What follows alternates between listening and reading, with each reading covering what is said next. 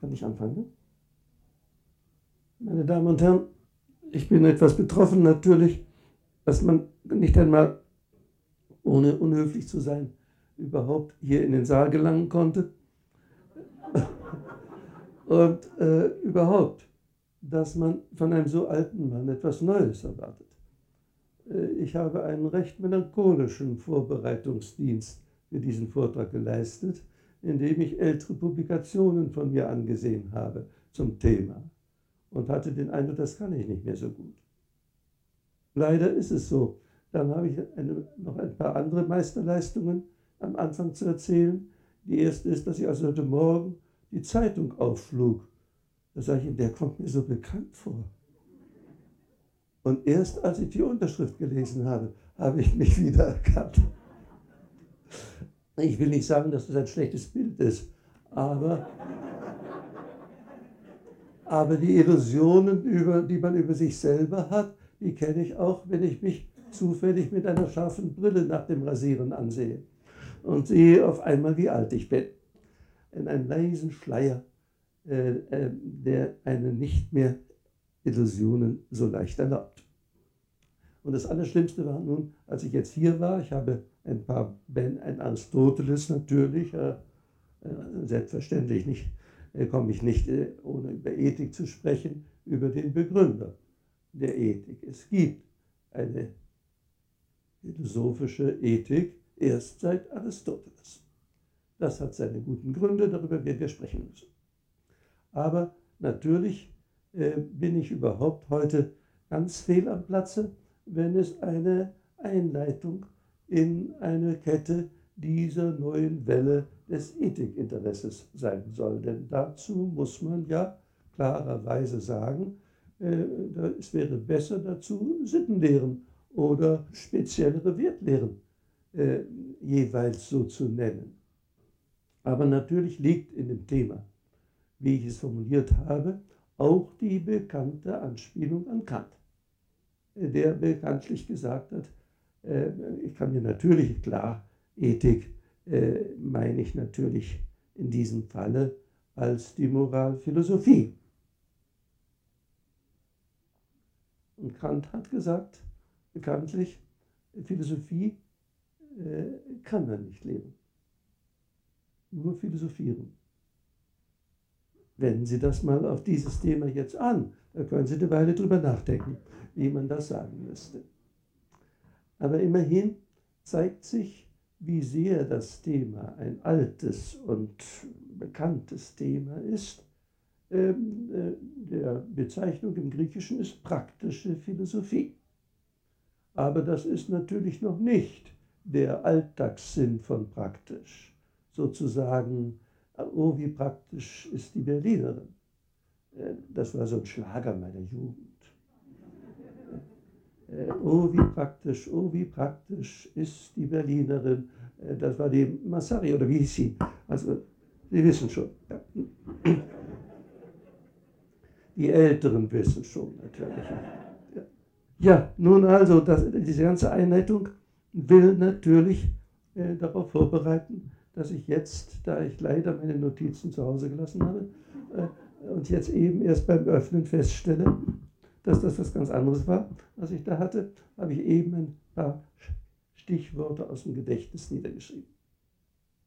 Aber ich würde auch sonst mit meinen Augen nicht sehr viel Gebrauch davon machen können. Eher schon von den Zitaten, die ich dann unter Umständen etwas genauer vorlege. Selbstverständlich geht es jetzt darum, zu zeigen, warum ist das so ein Problem. Über Ethik eine philosophische Thematisierung zu machen. Warum ist das ein so altes Thema? Soll wirklich dieses, dass man über das, wie der Mensch eigentlich leben sollte, lange komplizierte, logische oder unlogische äh, Fragen stellen. Geht das überhaupt mit einem solchen auf Abstand sehen, mit einer solchen Vergegenständlichung von Praxis? Muss das nicht eine andere Form des Bewusstwerdens sein, die man braucht, wenn man um diese Grundfragen, äh, wie soll es einem mit dem Leben gelingen? Wie soll es sein? Wie kann es gut sein? All diese Fragen, die Sokrates bekanntlich als erste gestellt hat und die dann schließlich bei Plato äh, porträtiert worden ist, in den in allen bekannten platonischen Dialogen, woraus man dann die Erfindung gemacht hat, die Griechen hätten einen Intellektualismus gehabt. Und äh, Sokrates habe ja gesagt, Tugend ist Wissen. Das ist natürlich in, ganz, in einem bestimmten Sinne richtig. Tugend ist eben nicht nur Dressur, ist nicht nur Regelbefolgung, wie wir uns heute modern ausdrücken, sondern es ist noch etwas anderes, was ein zu dieser Frage immer wieder nötigt, wie eigentlich Bewusstsein und Bewusstmachung und damit auch, wenn Sie wollen, Gewissen und Gewissenhaftigkeit. Ist doch gewiss nicht ein vergegenständlichender Wissen in der Distanz. Im Gegenteil, wenn ein das Gewissen schlägt aus irgendeinem Grunde, äh, das kann, können sehr harmlose Gründe sein, zum Beispiel wenn man seine Stichworte für einen Vortrag zu Hause gelassen hat. Dann ist er natürlich ungemütlich zumute. Nun, ich versuche also trotzdem äh, jetzt einigermaßen den Gedankengang zu rekonstruieren, den ich Ihnen vorlegen wollte und der sich immerhin mit einem schönen antiken äh, Zitat. Äh, ja, ich glaube, bei Theognis steht es. Aber alle Eigennamen sind in einem alten Gedächtnis absolut unzuverlässig. Eigennamen haben noch irgendeine phonetische Qualität. Und es kann also dann auch äh, die tollsten Versprechungen, die ich nicht mal merke, sein. Also glauben Sie nur nicht, dass ich ein gutes Informationsmittel bin, sondern vielleicht einer, mit dem man zusammen nachdenken kann. Das Zitat betrifft die Arete, die Bestheit, wie der schöne Übersetzung, die Schadewand dafür vorgeschlagen hat, wirklich ausgezeichnet. Äh, Arete statt Tugend, äh, das äh, in Arete steckt so ein bisschen für das Sprachgefühl, das Ariston, das Beste sein. Also die Bestheit. Ja, wenn es das gäbe, dass die Bestheit so zu erlernen wäre und zu lehren wäre wie die Gesundheit, der Mann, der das könnte, der würde noch mehr verehrt werden als Eskulap, also der äh, mythische Figur, Urarzt der griechischen Heilkunde. Das ist offenkundig für den Grundbegriff der Bestheit des Lebens, die er letzten Endes auch mitmeint, dass man mit sich selber so weit im Einklang ist, dass man im Leben sozusagen sich öffnen kann für alles andere. Praktische Philosophie also heißt hier offenkundig eine ganz neue Sache. Trotz Sokrates und Plato. Denn Plato hat immer von dem Guten geredet, wenn er Sokrates schaute. Aber nicht nur Plato hat so geredet, sondern auch Sokrates in seinem letzten berühmten Gespräch im Phaidon in der vor seiner Hinrichtung mit dem Giftbecher hat, Plato, hat Sokrates sich äh, in dem Sinne geäußert, ja, was ist aber das Gute? Ja, wenn ich das, wenn man das nur wüsste, warum äh, es gut ist, dass unsere Erde äh, der Ort ist, auf dem wir Menschen leben und dass die Sonne um uns kreist und die Gestirne und so weiter. Und alle wissen wir ja, das berühmte Wort, ist es von Nietzsche oder schon von Pascal, hm, dass mit Kopernikus rast die Menschheit sozusagen in ihrem Sturz ins All. Ungefähr so. Was also ist es, was dieses Thema so wichtig macht? Ich will also nicht jetzt ein Bild der Ethik geben, sondern diese Frage behandeln. Was heißt Wissen und Bewusstmachen und Nachdenken, reflektieren? Ist das wirklich Reflexion, wenn ich äh, mir sage, das hätte ich nicht sagen sollen? Wenn ich sozusagen bereue, das oder jenes jemandem gesagt zu haben oder, oder dies oder jenes getan zu haben. Ist das Reflexion? Was ist denn das für ein Wissen? Hier fängt die Sache an, interessant zu werden für die unbeantwortbaren Fragen, mit denen man als Philosoph zu tun hat. Also es ist nicht Weltkunde. Es ist nicht, dass ich mich in die Serie der Kenner oder der Experten einordnen kann, die hier eingeleitet werden sollen mit meiner Warnrede. Ähm, es ist ein philosophisches Thema. Was ist das für eine Art von Wissen wollen und Bewusstsein wollen? Richtig wählen, griechischer Ausdruck prohairesis bei Aristoteles.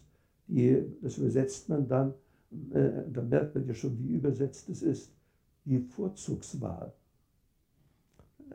Das sind so die wundervollen Erfindungen der Schulmeister, wie sie ein griechisches Wort möglichst sinngerecht übersetzen wollen. Und dann gibt es sowas. Eine ganz besonders schöne Form ist auch die, für die Philia die, die Freundesliebe. Das fand ich auch. Freundschaftsliebe. Freundschaftsliebe. Das sagt man in der mystischen Schule. Nun ja, also äh, das sind ja alles noch Einleitungsbemerkungen, die jetzt nur den Sinn haben zu zeigen, es ist ein wirkliches Problem. Äh, das Escula-Zitat war dafür ja immerhin schon ganz gut, äh, als äh, daran zu erinnern. Aristoteles selber sagt selbstverständlich auch in seinen ethischen Einleitungsvorlesungen, aber was kann er damit meinen? Das Wichtige ist hier nicht das Wissen, denn nun, nun estitimiutaton hier. Sondern es kommt darauf an, sozusagen diese Bestheit des Lebens zu vollziehen oder zu erreichen oder sich hier anzunähern oder was immer. Nun ist es klar, Aristoteles also weiß auch, dass hier eigentlich etwas anderes gemeint ist als nur eine theoretische Disziplin. In der Forschung ist aus diesem Grunde bis zum heutigen Tage eine gewisse schwebende Diskussion über die Frage, ob eigentlich dieses Wissen, mit dem Aristoteles seine, äh, das Wesen des äh, richtigen Verhaltens beschreibt, nämlich ethische Tugenden und Wissenstugenden, dianoetische Tugenden. Und diese dianoetischen Tugenden, die entscheidende ist dann die Phronesis. Und damit habe ich ja dann äh, viel mit meiner Hermeneutik ähm, angefangen, um zu zeigen, was das für ein Problem ist. Dass hier ein Wissen ist, das, auch wenn es doch wirkliches Wissen ist, praktisches Wissen ist, dieses praktische Wissen nicht vergegenständigt sondern das Richtige zu treffen weiß. Das, was wir nicht mit der Distanz, mit der man zu einem Messstab greift, misst, wie groß und fern, wie nah, wie schwer und so weiter etwas ist, sondern, ja, welche Kunst ist es denn? Im richtigen Augenblick etwa das richtige Wort zu sagen.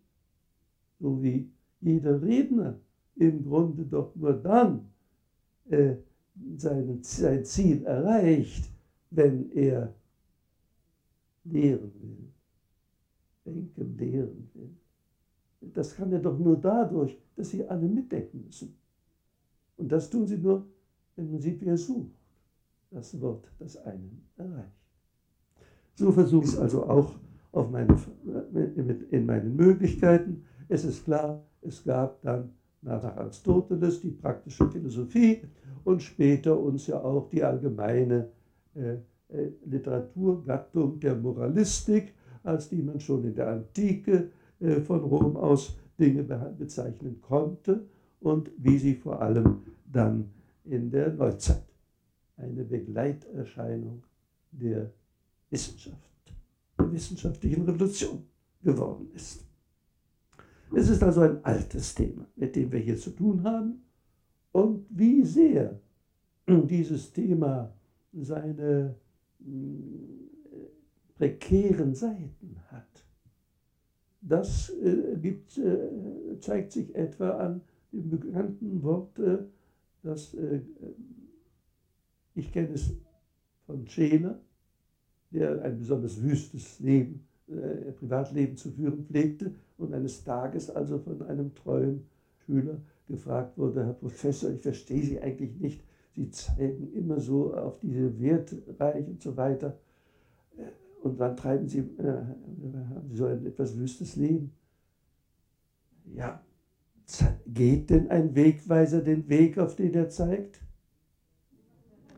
Das ist an sich schon Schopenhauer, äh, der das gesagt hat.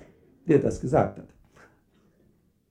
Nun also, Sie sehen an der Karikatur immerhin, was für ein Problem da ist, dass dieses Verstehen auf Abstand und dieses vergegenständlichende Wissen heute etwa in der Form der Wertphilosophie seinen begrifflichen Niederschlag gefunden hat. Da komme ich mir doch auch mehr, mehr so vor, wie wenn ich auf den Markt gehe und mich nach den Preisen erkunde.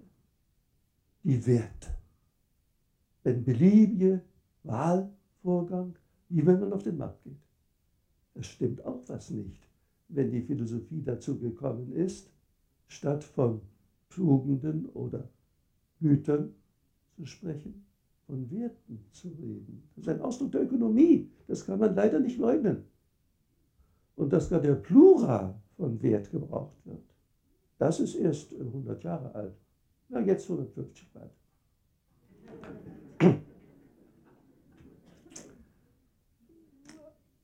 Wir werden also auch, auch darin, würde ich sofort, falsche Vergegenständigung wittern. So ist das nicht, dass man dann so diese äh, großartigen Bücher, etwa von Scheler, das bleibt eines der bleibenden Bücher unseres Jahrhunderts, die materiale Wertethik. Ja, dafür erst, wie, sie, wie ich zeigen werde, Kant gründlich äh, missverstehen müssen äh, das ist dann möglich gewesen, äh, zu zeigen, wie ganz anders dieser Kosmos der Werthierarchie, dieser Rangordnung der Werte und so weiter äh, sich in seinen Augen darstellt. Und das ist natürlich etwas, das seit Nietzsche zumindest in den allgemeinen Sprachgebrauch als die Umwertung aller Werte ja derartig unausrottbar geworden ist. Äh, dass man sich dessen gar nicht mehr bewusst wird, in welchem Abstand man sich damit von dem Eigensten seines Lebens ausdrückt.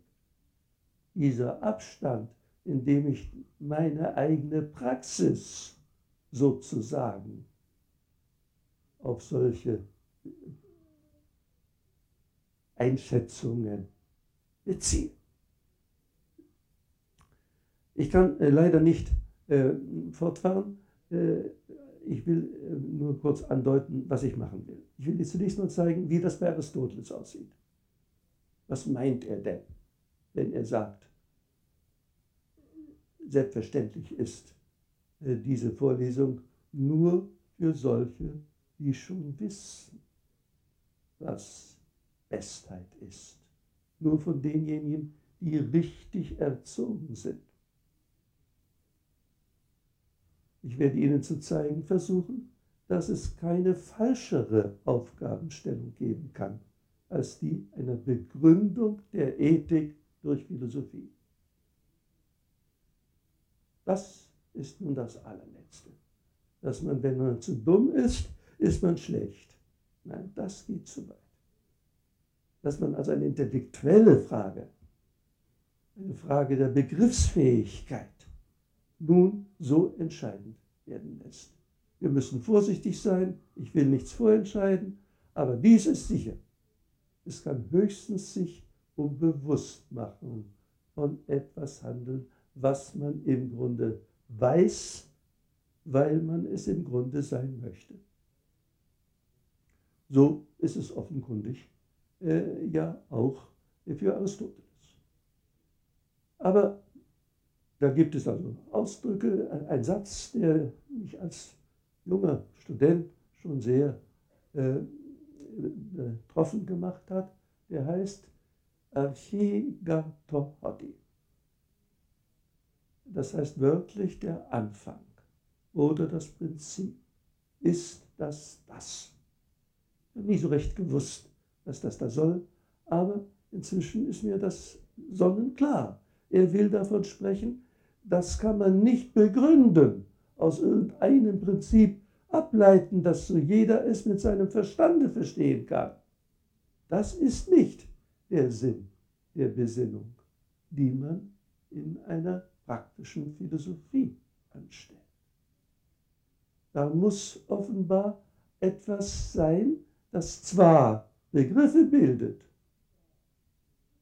auch die schon nur im Grunde, äh, weil sie schon allen bekannt sind. So wie wir etwa, weiß nicht, was man heute dafür sagt, aber früher, wenn man irgendeine menschliche Enttäuschung äh, erfahren hat, es war kein anständiger Mensch. Also dieser Begriff etwa, nicht anständiger Mensch. Ich weiß nicht, ob man sowas noch heute sagt. Wahrscheinlich hat man dafür irgendeinen englischen Ausdruck. Jedenfalls ist klar, dass es von all diesen Dingen Bewusstmachungen sind. Und nur einer, der das weiß, was es ist. Das äh, gibt heute auch in der modernen Ethik. Also etwa äh, ist das ja ganz bekannt, dass man sagt, the lack of moral sense, nicht wahr, das ein bestimmter Defekt, der also, äh, wo die Erziehung und äh, die Anlage und ich weiß nicht, was für Umstände dazu geführt haben. Ich habe auch solche Menschen gekannt, die äh, durchaus nicht äh, äh, deswegen gleich Böses angerichtet haben müssen, aber die eigentlich kein Empfinden dafür hatten, was das sein soll, gewiss. Und dass man etwas bereut. Dumm gewesen, das schon, aber etwas Unrechtes getan haben, schwierig. Also, was ist das? Die Archie ist das Hoti. Der Anfang ist also, dass man schon weiß, aber nun erst es sich bewusst machen soll was das heißt. Und bewusst machen, nicht um es vorzutragen, sondern um es mit Bewusstsein im richtigen Augenblick zu haben. Also das Richtige zu denken oder zu wählen, zu entscheiden, zu handeln. Wenn ich also so äh, anfange, wie sollen wir uns dann dieses Wissen vorstellen. Ich äh, beziehe mich auf das erste Kapitel der Politik. Denn für Aristoteles ist die Ethik, die praktische Philosophie, ein Teil der Politik. Und die Politik, das ist ungefähr das, was wir nennen würden Gesellschaft. Die Polis, die äh, zur Gemeinschaft der politisch berechtigten Bürger gehörende Gesellschaft. Sie wissen ja, antike Städte waren ja auf Sklavenwirtschaft aufgebaut. So, da gehören natürlich die Sklaven nicht zur Gesellschaft, nicht zur Polis in diesem Sinne. Also beginnen wir uns zu fragen, was sagt Aristoteles in der Einleitung zu dem Reden über die Polis. Das könnte ich Ihnen jetzt auch aus dem Text vorlegen, aber vielleicht äh, lassen Sie mich lieber auch weiter extemporieren. Das ist in der, in der Mappe, die Büchlein sind drin. Äh, ja, also die Frage ist die, was ist eigentlich dieses Politische? Die Natur hat Vögeln und anderen Tieren durchaus Verständigungsmöglichkeiten mitgegeben. Sie können einander rufen, sie können einander warnen, alles Mögliche. Aber beim Menschen hat man den Logos, also die Sprache. Dazu hat die Natur die Sprache verliehen. Und nun, was heißt das? Die Sprache verliehen. Dadurch haben sie Sinn für das Sympheron und Laberon, für das Beiträgliche, für das Nützliche, für das Mittel und ebenso für das Schädliche. Also nicht einfach Warnung vor dem Augenblick, wie die Vögel und alle Instinktwitterungen der Tiere, sondern eine Art von äh, Vorgriff in eine drohende Möglichkeit. Falsches Mittel schädigt, gutes Mittel hilft. Ja, und dann auch gerecht und ungerecht. Natürlich hört man in diesem Zusammenhang sofort, äh, dass es hier um die Justitia distributiva zunächst handelt. Also gerechte Teilung, wenn man Beute teilt. Dass jeder das, was ihm zusteht, bekommt. Im modernen Staat können wir so sagen, dass jeder das ihm vertraglich äh, verbriefte Gehalt bekommt oder Lohn bekommt. Also, das ist klar, so weit ist die Natur bei uns gegangen, dass wir auch Recht und Unrecht scheiden. Und damit sind wir in der Notwendigkeit, nicht einfach dieser Sicherheit des Instinkthandelns zu folgen, sondern wir müssen das Zusammenleben auf eine kommunikable Basis stellen. Wir müssen uns verständigen können. Wir müssen Worte finden für die gemeinsamen Interessen und so weiter. Es ist fast so, ich habe kürzlich einmal, hat mich ungeheuer bewegt, einen Termitenfilm gesehen. Da wurde ein Termitenbau gezeigt, der durch ein, äh, seinen Angreifer, irgendein Luchs oder so, so ein gefährliches äh, Tier, gezeigt, der plötzlich, erst werden die Termiten gezeigt, wie sie alle fleißig ihre Arbeit gehen, jeder hat seine Ziere, Ziere äh, Wegweiser sieht man nicht, sie gehen alle richtig und kommen alle richtig an. Und auf einmal der Alarm. In wenigen Sekunden sind alle unterwegs befindlichen Termiten umgeleitet, um die Königin zu retten, von der ja der, der Fortbestand der, der, der Gattung abhängt, der Art abhängt, des Baues abhängt. Äh, wie das gemacht wird, vermutlich ist es irgendein Geruch oder, oder irgendeine äh, eine Strahlung, die wir noch nicht kennen. Ich bin kein Biologe, ich weiß nicht, wie die Termiten sich verständigen, aber sie tun es jedenfalls perfekt. Das geht in Windeseile. Manchmal hat man so das Gefühl, wenn es nur nicht zu sehr mit unseren Regelungen weitergeht, dass wir das ebenso schnell lernen. Dass das also sozusagen so sehr der Instinkt, der hier das offen, so nennen wir das halt nun mal, dass uns so, dass diesen Tieren so eingeprägte, dass dieser Instinkt dazu führt, dass auch in der menschlichen Gesellschaft Freiheit nur noch instinktive Regelbefolgung ist. Das wäre offenkundig ein Punkt, an dem ein Thema der philosophischen Nachdenkens beginnt. Dass wir offenkundig nicht allein mit dem wirtschaftlichen und technischen Fortschritt eine Chance haben, sozusagen unser Leben richtig und gut zu finden. Das ist eine sehr harte Wahrheit für uns, weil wir uns dann ja die große Frage stellen müssen, ja, ja, aber wir wissen doch, was unser System ist. Wir wissen doch, wie notwendig es ist, dass die Produktion sich immer wieder vergrößert und, und die Verteilung und, und, und die Industrialisierung und so weiter. Das Ganze ist ja doch so, dass wir nicht einfach sagen, da steigen wir doch aus.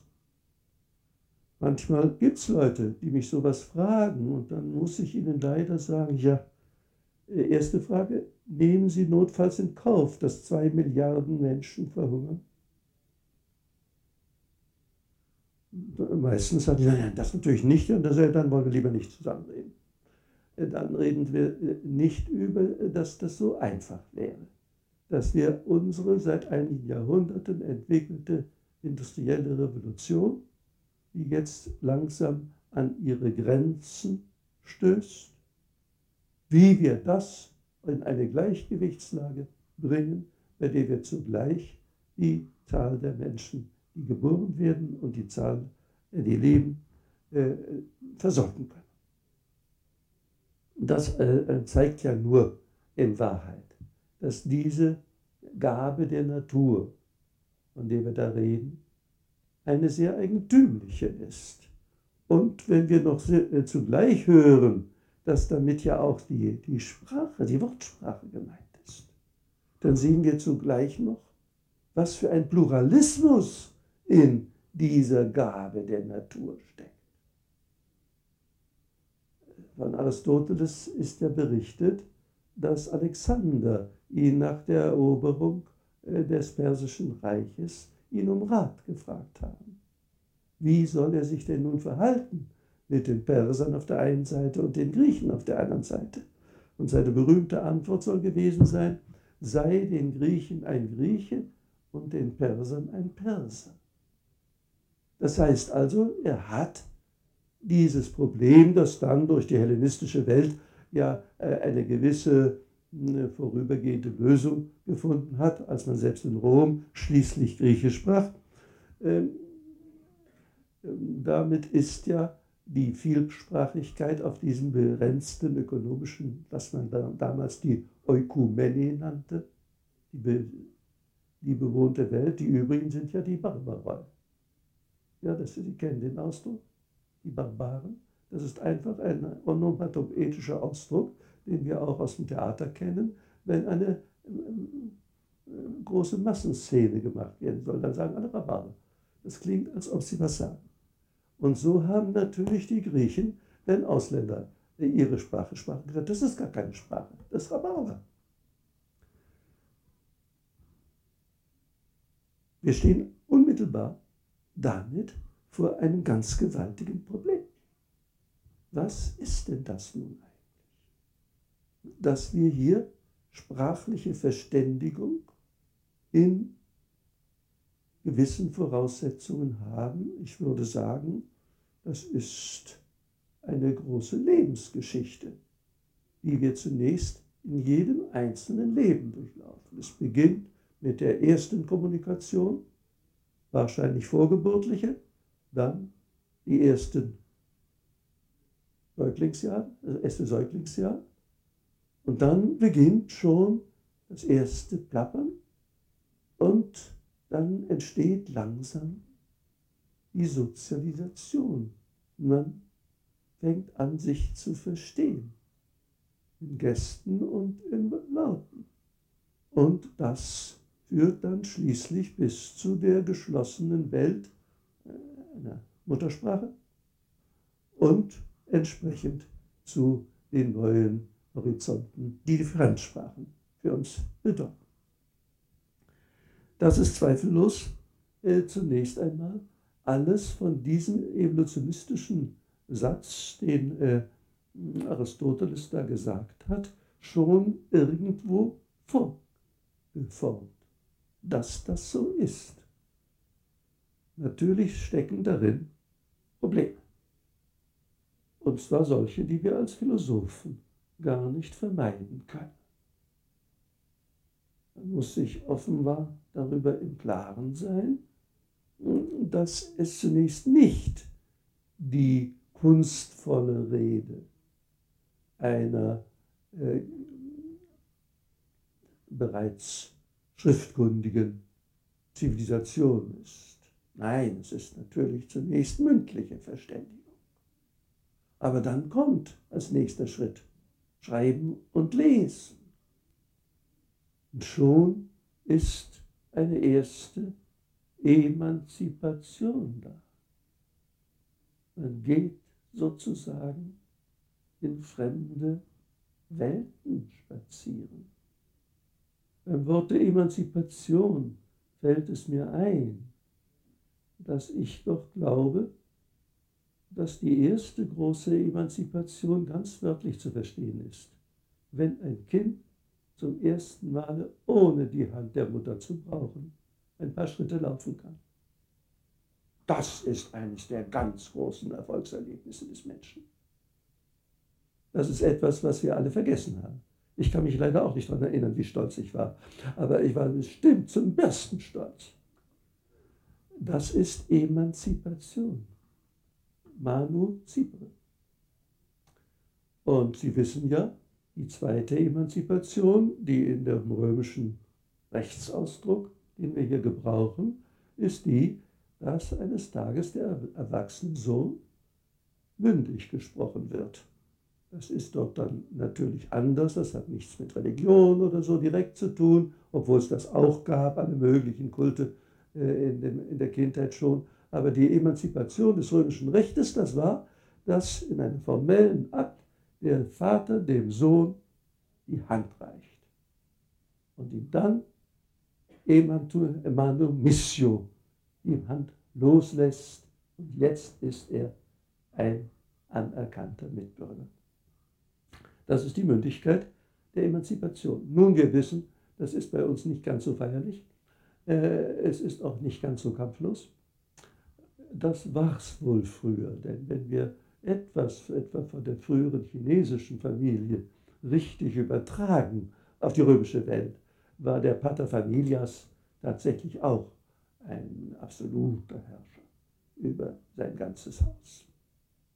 Nun, wie das auch sei, hm, was ich äh, versuche äh, dadurch anschaulich zu machen, ist, das sind natürlich die Prägungen, von denen aus überhaupt erst die Worte uns zuwachsen können, also etwa äh, Mannhaftigkeit, so sagt man bei uns Deutsch. Es ist, glaube ich, ein echtes Wort, nicht von Schulmeistern erfunden, obwohl es ganz so klingt wie Andrea. Äh, also das griechische Wort gebraucht auch das Wort Mann. Äh, wir sagen dafür dann meistens jetzt Tapferkeit. Aber das ist natürlich eine klare Sache wegen der Bürger war ja zugleich Soldat. Ja, also die Mannhaftigkeit und all diese Worte, die griechischen Tugendausdrücke, sie sind alle irgendwie gewachsen und geworden und haben auf diese Weise einen eigentümlichen Charakter, dass äh, die Frage, die Plato dann stellt, was ist das? Ja, also die Mannhaftigkeit und all diese Worte, die griechischen Tugendausdrücke, sie sind alle irgendwie gewachsen und geworden und haben auf diese Weise einen eigentümlichen Charakter, dass äh, die Frage, die Plato dann stellt, was ist das? Werden zwar meistens die Unterredner nur in Verlegenheit geführt, weil sie keine vernünftige Antwort finden. Aber als schließlich in der Politeia, in dem großen Staatsutopie von Plato, äh, dann äh, Sokrates in ein größeres Gespräch verwickelt wird, Sie erinnern sich wahrscheinlich, wenn Sie das einmal davon gehört haben, er erzählt dort in zehn Büchern aus der Erinnerung, was er gerade eine Nacht vorher mit seinen Freunden geredet hat. Also eine ganz komplizierte äh, Sache, das könnte also E.T.R. Hoffmann sein oder, oder sonst irgendeiner unserer modernsten, äh, modernsten Regisseure des naiven Erzählens. Das ist Plato, dass er das da auch schon so macht. Und da wird nun freilich äh, dann äh, erst, nachdem in dem ersten Buch die Gerechtigkeit behandelt wird, und das geht nicht so recht, dann geht das weiter mit den anderen Tugenden. Und nun will schließlich der äh, Mitunterredner auch wissen, was das Gute nun eigentlich ist. Ja, sagt Sokrates, das freilich kann ich dir nicht so sagen.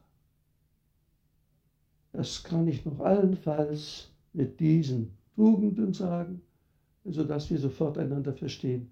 Aber das Gute, das kann ich dir höchstens, und nun kommt die berühmte Geschichte, dass er das in dem, mit dem Vergleich der Sonne und, und so weiter, der Höhle und, und alles das, was man also von Plato kennt. Also das Gute, gerade das, was Sie so wissen möchten nun, das weiß Sokrates auch nicht und auch Herr Kollege Kremer in Tübingen nicht. Äh, er glaubt nur, dass er es weiß, äh, äh, weil er nämlich glaubt, dass Aristoteles das gewusst hätte. Und der hätte gesagt, das ist die Einheit und die Zweiheit. Und das ist ja auch in der Tat eine höchst interessante Überlieferung, dass der späte Plato einmal zur größten Enttäuschung seines Publikums, dagegen kann ich gar nicht konkurrieren, wie sehr ich Sie heute enttäuschen werde. Die Enttäuschung muss enorm gewesen sein, als der alte Plato auch zu einer Rede über das Gute gebeten wurde, über das Glück. Und dann hat er gesagt, ja, da müssen wir erstmal uns darüber klar sein, wie, was sind eigentlich Zahlen? Die Eins und die Zwei und was ist die Zwei, warum? Ist dann immer nur 2 und 1 und so weiter. Was er da gesagt hat, wissen wir nicht. Jedenfalls haben sie sich alle zu Tode gelangweilt und, und sind schließlich nach Hause gegangen.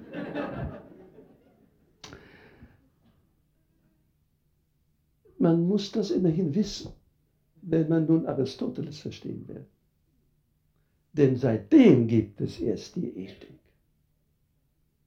Seit Plato, wenn er über das Gute reden soll, von den Zahlen und von der Ordnung des Firmaments und auch natürlich von den äh, sozialen äh, Wertbegriffen, wie wir sagen würden, Tugenden oder was immer es ist. Das alles, seitdem man das sagt. Gut, das also ist offenkundig hier das Gute ein Weltbegriff und ebenso ein menschlicher Begriff. Und Aristoteles ist der Mann, ein Sohn eines Arztes. Äh, ein Mann, der im Unterschiede zu Plato die Mathematik nie so ganz als eine echte Urwissenschaft anerkannt hat. Das war nicht Natur. Das war nicht sozusagen die, die, äh, die Ordnung des Organismus, das Wachstum und äh, die Fortpflanzung und Krankheit und Heilung und all das, was die griechische Welt natürlich längst entwickelt hatte und wo ja auch die medizinische Tradition eine ungeheure Rolle spielt. Also wir kommen jetzt zu dem entscheidenden Punkt. Aristoteles will sprechen nicht von dieser Art Gut, die ein Universalprinzip ist, sondern von dem menschlichen Guten, dem Anthropinon Agathon. Und da kommt dann der Reihe nach äh, diese wohlbekannten äh, Begriffe, die sicherlich ursprünglich eine Adelswerttafel oder Tugendtafel war und dann schließlich in diesem gehobenen Bürgertum, das da ja damals in der attischen Demokratie ja ihre Begriffe dann selber äh, benutzt. Das ist die äh, Situation, in der Aristoteles sagt, wir müssen das Gute als das menschliche Gute behandeln. Plato hat es dann auch getan in einem Dialog, dem Philibos, äh, aber im Ganzen ist das Gute dort noch ein solcher Inbegriff. Und ich erzählte ja die Geschichte von dieser verunglückten Altersvorlesung über das Gute, die da in die Geschichte eingegangen ist. Nun, ich bin dabei zu sagen, was ist daraus geworden? Ja, gut, man kann sehen, Aristoteles hat hier in gewissem Sinne eine erste, ersten Begriff von Ethos entwickelt. Ethos, das Wort, das also in Ethik steckt, ist nämlich nichts anderes als eine gelenkte Gewöhnung. Aristoteles gebraucht ausdrücklich diese Etymologie zu sagen, der Begriff des Ethos ist Ethos, ist das, was einem sozusagen zur zweiten Natur geworden ist, weil man sich so daran gewöhnt hat, so erzogen worden ist. Ettesen echtai hieß der griechische Ausdruck, die Aristoteles von seinen Hörern verlangte. Niemand kommt mit Sinn in diese Vorlesung, der nicht bereits Ettesen echtai durch Gewöhnung sozusagen erzogen ist. Gut, äh, wir setzen das also, wir stellen das also erstens als erstes fest.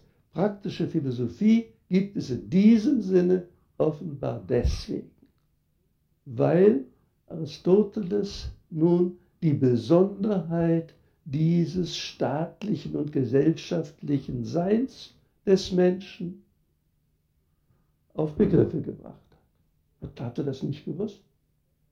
Oho, er hat einen ganzen Polizeistaat erfunden, damit man das begreifen soll. Natürlich hat man nicht gewollt, dass deswegen Diktaturen sich aus ihm berufen, sondern Plato hat selbstverständlich gemeint, das muss so sein durch Gewöhnung, dass überhaupt kein Danebenhandel mehr passiert, wie bei den Termiten. Das ist natürlich kritisch gemeint. Ich habe äh, zu zeigen versucht, das nimmt man mir immer nicht ab, leider nicht. Äh, die Philologen möchten etwas Unwahrscheinliches beweisen, nämlich dass Plato das im Ernst gemeint hat.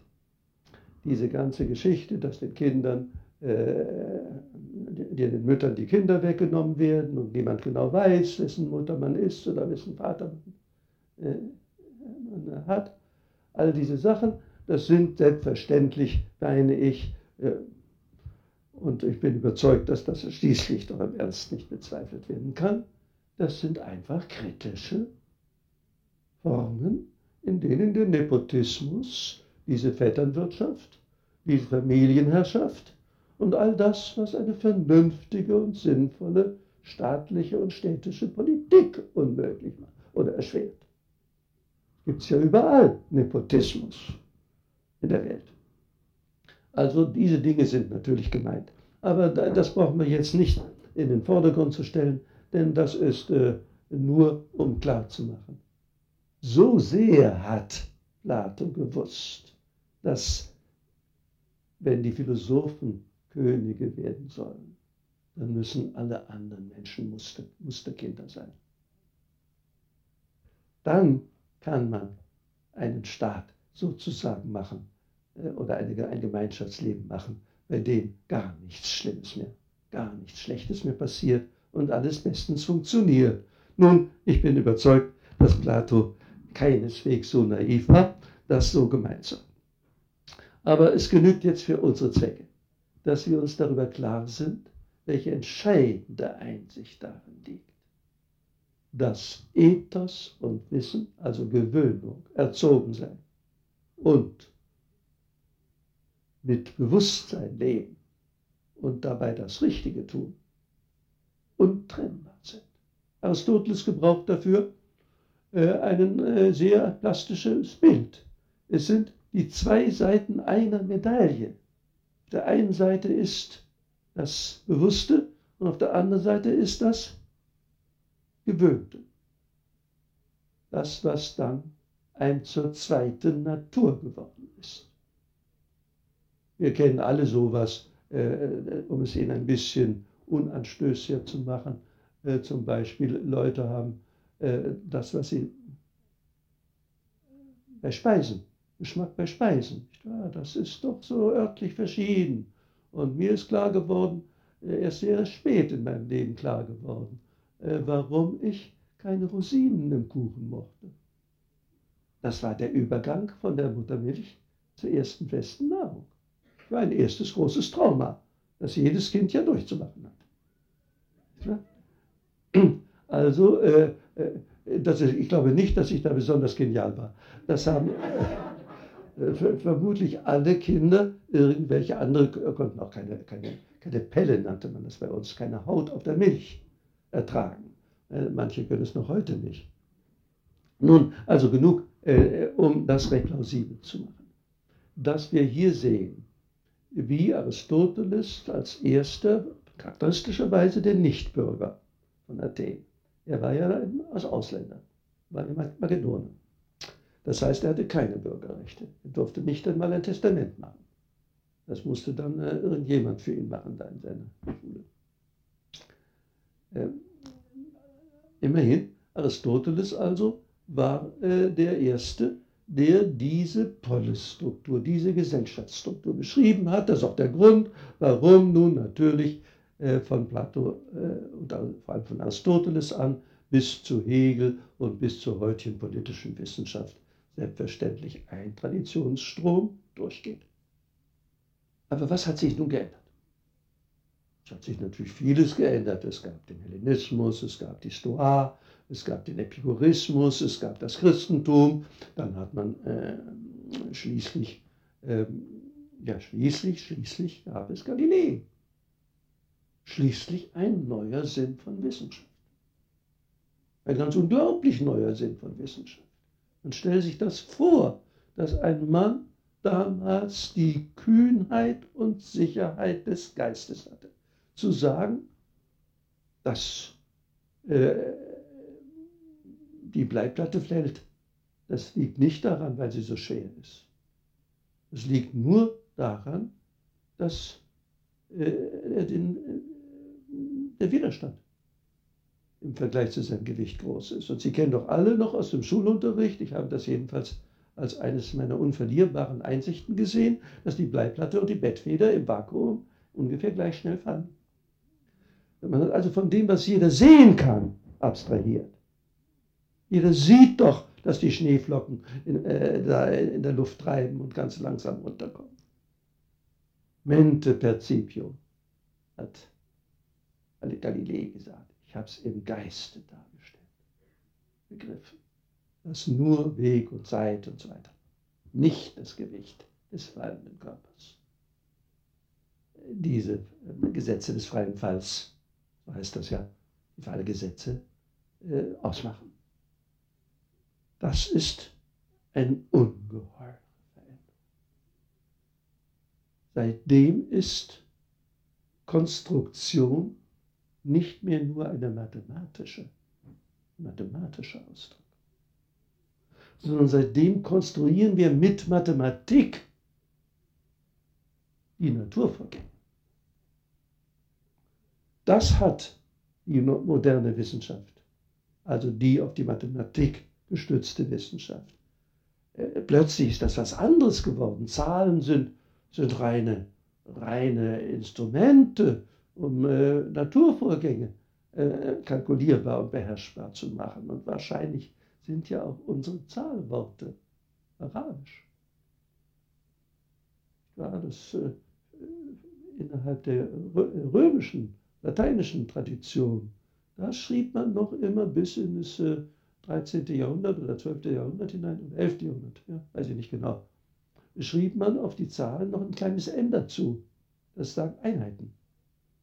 Das sind also noch alles Anzahlen von Einzeln, jede Zahl.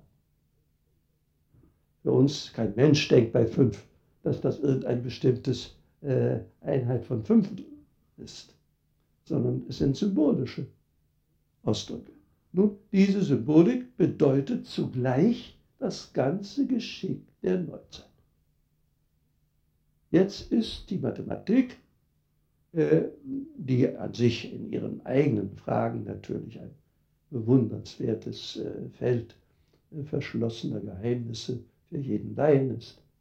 Aber es ist klar, das hat inzwischen die Neuzeit mit sich gebracht. Und nun muss ja ich da eine, hat sich eine Entwicklung vollzogen, die jetzt vier Jahrhunderte langsam äh, zu, äh, bis zu dieser Form äh, geführt hat, dass man bei der Regelung unseres Verkehrswesens an den Termitenbau denkt. Wir sehen, es ist etwas Ungeheures, diese Neuzeit. Und wir können gar nicht anders als von dort aus weiterdenken. Das ist alles dummes Zeug, sich einzubilden, da könnten wir zurück. Was wir vielleicht können, ich bin kein Prophet, ist natürlich sehr weitergehende Regelungen wenn die entsprechende Energiegewinnung gelingt. Das ist ja alles noch denkbar. Also ich will hier nicht in die Evolutionstheorie hineinblicken und fragen, wie wird es auf diesem Planeten in 100, 200 oder ich weiß nicht wie vielen Jahren in der Hinsicht aussehen. Wie weit ist dieses ökologische Problem, vor dem wir heute so erschrecken oder gar äh, das Ast, äh, die Ozonfrage oder solche Sachen. Wie weit sind diese Sachen unbeherrschbar geworden oder werden sie noch beherrscht werden? Egal, wir reden, leben in dieser Welt. Es ist unsinnig. Wir wollen uns an Plato erinnern, das Anthropiton Agathon, das menschliche Gute. Das darf nicht aufhören. Deswegen für uns eine Aufgabe zu sein, und das ist natürlich der Grund, warum Ethik nun für uns etwas so ganz besonders anderes geworden ist. Wir können doch keine pluralistische Ethik äh, erfinden und wir können auch nicht mit einer äh, einheitlichen Ethik, wie die, Grieche, wie die griechische Ethik war, uns einbilden, die bewohnte Welt zu befriedigen. Heute leben wir in einer pluralistischen Welt in der sogar Religionswelten verschiedenster Art miteinander leben, lernen, leicht lernen werden. Und jedenfalls Ethik muss wohl doch damit auch rechnen, dass wir eine solche Denkleistung vollbringen, die das Gute des menschlichen Lebens zu begreifen vermag und auch, was, auch das Böse, das, also das den Charakter des moralisch Negativen hat. Wie kann man das machen?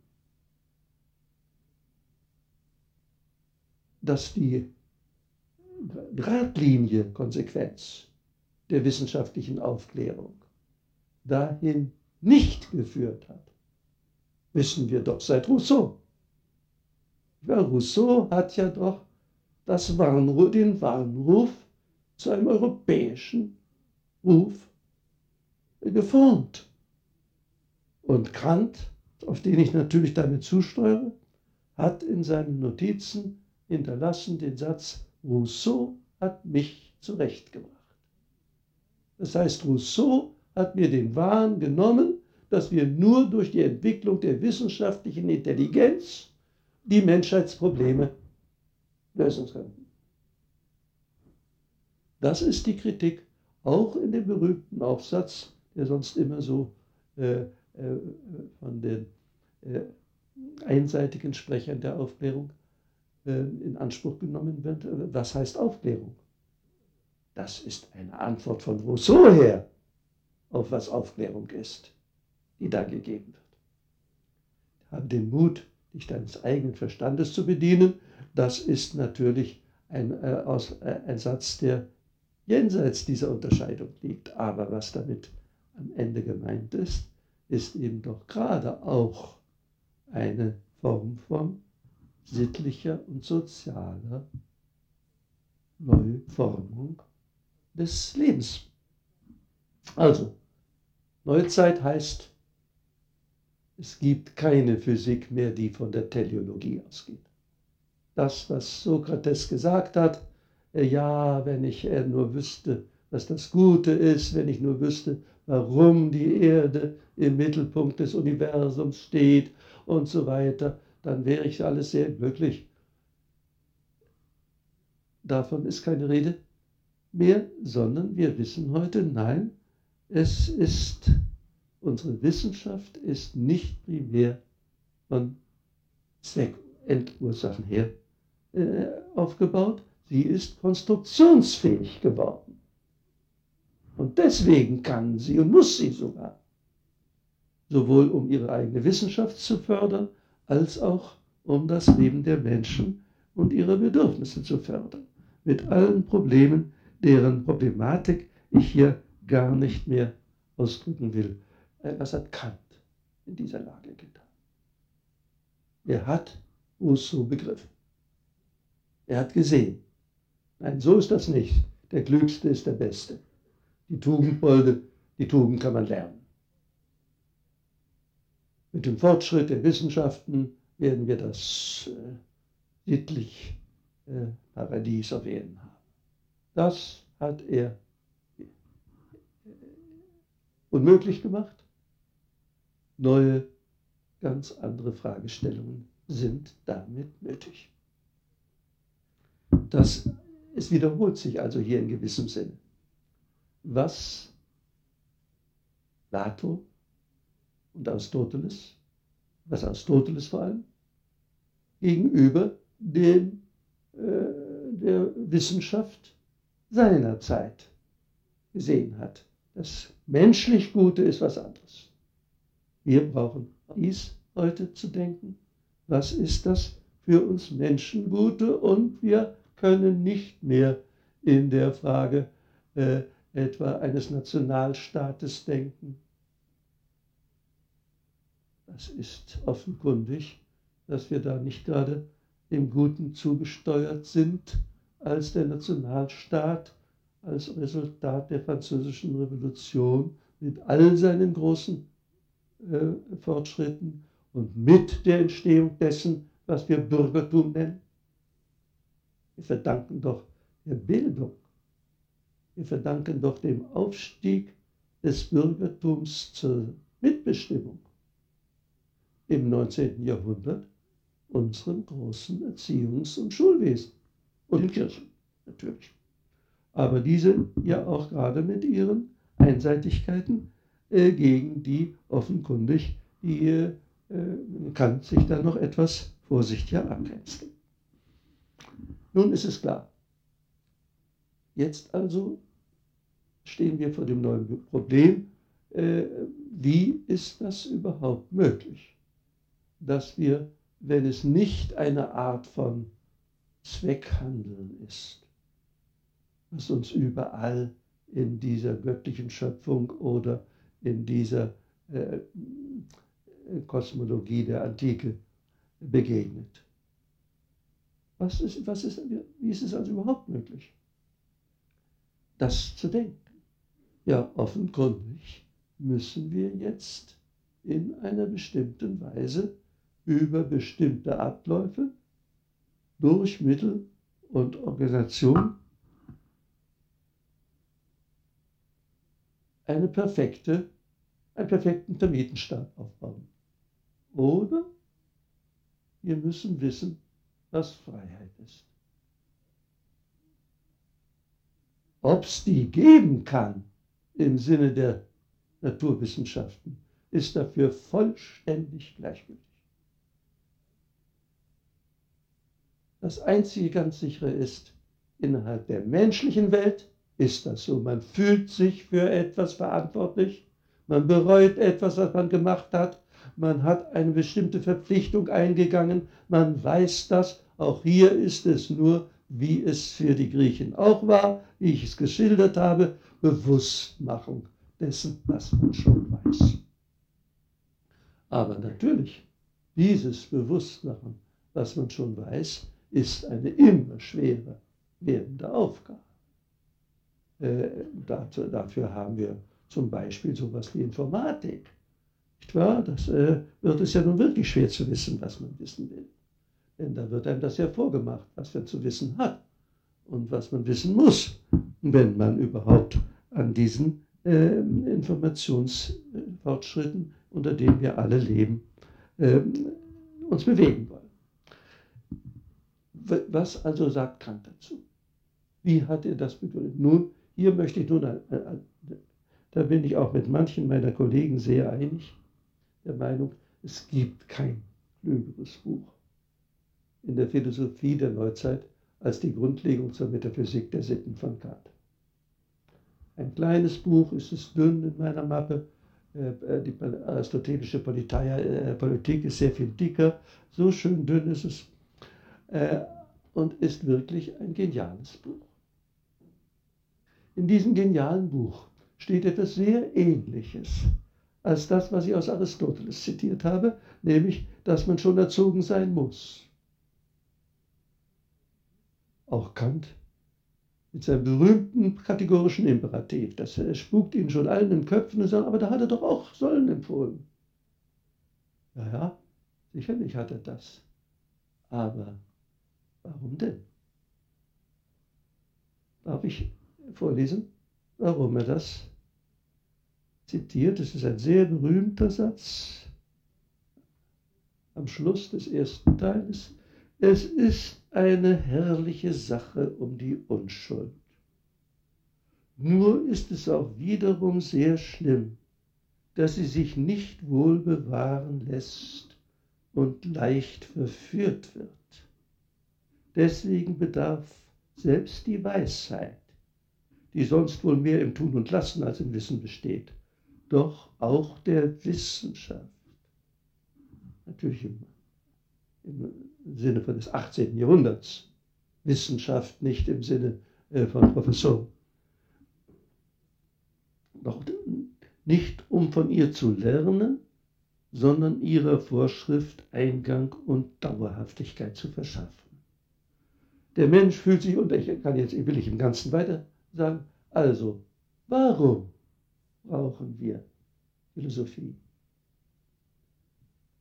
Deswegen weil wir selber in unserer eigenen Vernunft die Verführung haben. Es ist das, was ich in meinen Arbeiten darüber, aber das ist von Kant aus vollkommen richtig belegt, die Dialektik der Ausnahme nennen. Nicht wahr? Jeder denkt, wenn ihm etwas Unbequemes, seine Neigungen sehr hart ankommendes nötig scheint, sozusagen, das ist doch eigentlich meine Pflicht. Also, ja, aber in meinem Falle und bei diesen Umständen und so weiter ist es doch wohl vielleicht nicht unbedingt nötig, dass ich es tue. Diese Art, das ist gemeint mit der Verführung, die Dialektik der Ausnahme. Man denkt, es, äh, man muss doch den Neigungen gewisse Konzessionen machen und natürlich äh, Kant war nicht ein, ein Utopist, sondern er wusste ganz genau, dass dieser vollkommene Mensch, für den der kategorische Imperativ tatsächlich seinen Willen in jedem Augenblick leitet, den gibt es natürlich nicht. Es gibt nur Menschen, die diese äh, Form, die da formuliert ist, immer wieder einmal übertreten.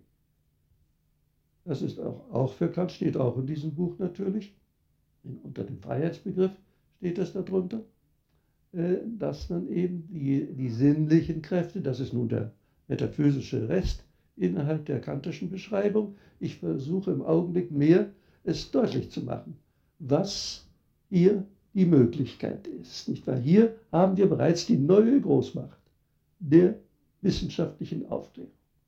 Und ihr gegenüber ist es nötig, in der Tat nötig, dass man einsieht, dass darin nicht das ganze Heil und Wohl des Lebens besteht.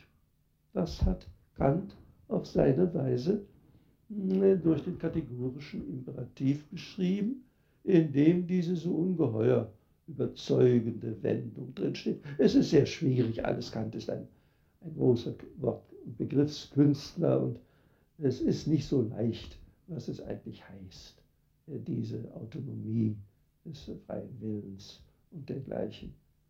Äh, das, muss, das ist leider noch nicht immer noch nicht ganz in der Kantforschung, wie mir scheint, genügend durchgedrungen. Ich verdanke diese Einsicht meines äh, seit langem verstorbenen Kollegen Gerhard Krüger. Äh, der hat gezeigt, was heißt, dass man Autonomie denkt. Autonomie heißt, dass man als Gesetzgeber denkt. Denkt, darauf nur kommt es Nicht, dass man das ist. Das ist man natürlich nicht sondern nur, wie man Gesetze denkt. Als ob man der Gesetzgeber wäre.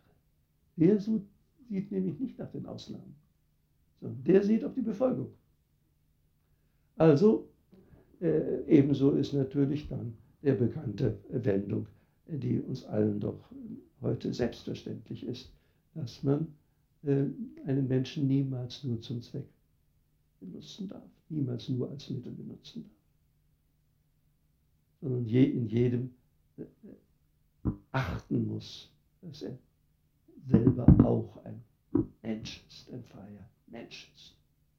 Darauf beruht sozusagen das moralische Universum, in dem wir uns alle zu bewegen suchen und das natürlich äh, sehr viele abgestufte von Begrenzungen dieser Art von Freiheit in sich enthält, aber als Prinzip allein definieren kann, was eigentlich wir meinen. Wenn wir sagen, wir haben hier einen gemeinsamen Grund und Boden mit allen Menschen.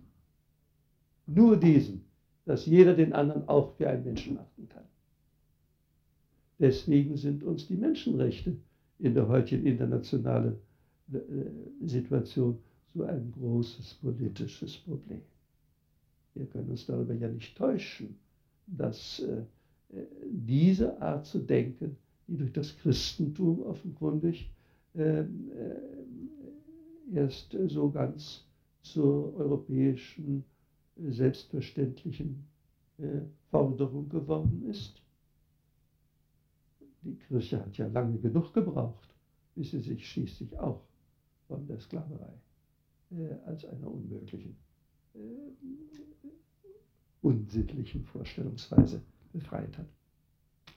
Aber selbstverständlich war es äh, mehr die, Schal der, äh, die Kirche als gerade äh, das Neue Testament, das daran schuld ist. Ich also fort zu sagen, das ist also das Problem im Augenblick, dass wir sehen müssen, diese Situation ist heute in der Tat nur in diesem weitesten Sinne Deswegen, da redet man von kantischem Formalismus. Er hat gesagt, man kann nur das, nicht, dass man nur aus Pflicht handeln soll, sondern nur, wenn man auch gegen seine Neigung aus Pflicht handelt, weiß man, was moralisch Handeln ist. Das heißt natürlich nicht, dass man äh, immer nur zähneknirschend das tun soll, was äh, man äh, dass das Rechte wäre. Das heißt es natürlich nicht. Und das ist ein absoluter Verfall des äh, Wissenschaftsglaubens des Neukantianismus im 19. Jahrhundert gewesen, dass man nun also auch noch den preußischen Militarismus damit zusammengebracht hat und alle möglichen anderen Weltlegenden äh, richtig ist, dass der Pflichtbegriff sich schließlich an einen Autoritätsbegriff angelehnt hat.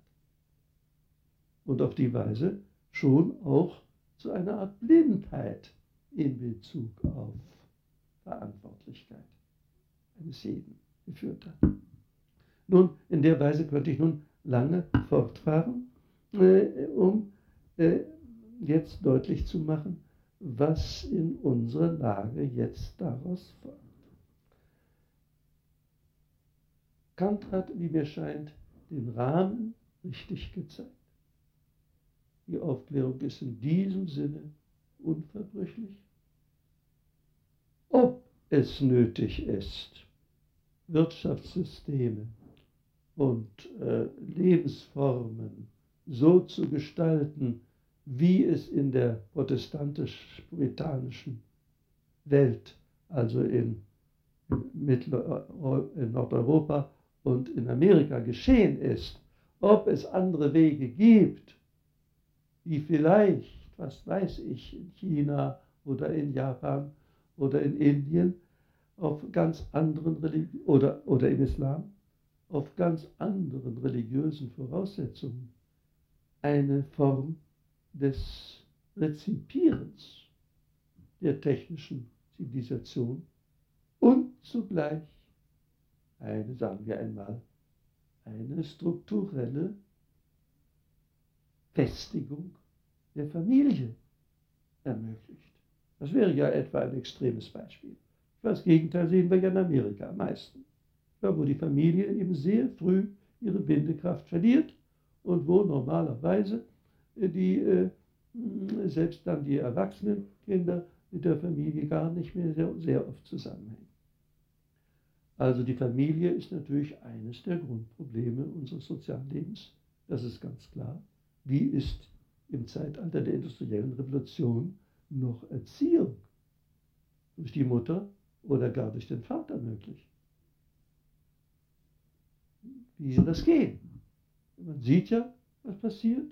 Man sieht also, nicht wahr, welche Ersatzdinge da der äh, Fernsehkasten äh, äh, etwa darstellt, damit die Kinder sozusagen äh, abgelenkt und ruhig sind. Aber das ist doch offenkundig nicht gerade die Form, in der wir uns das richtige Leben für unsere Kindergeneration vorstellen. Dass ihre Initiative durch Überflutung mit äh, rein passiver Schaugenüsse erstickt wird. Also hier liegen unsere Probleme.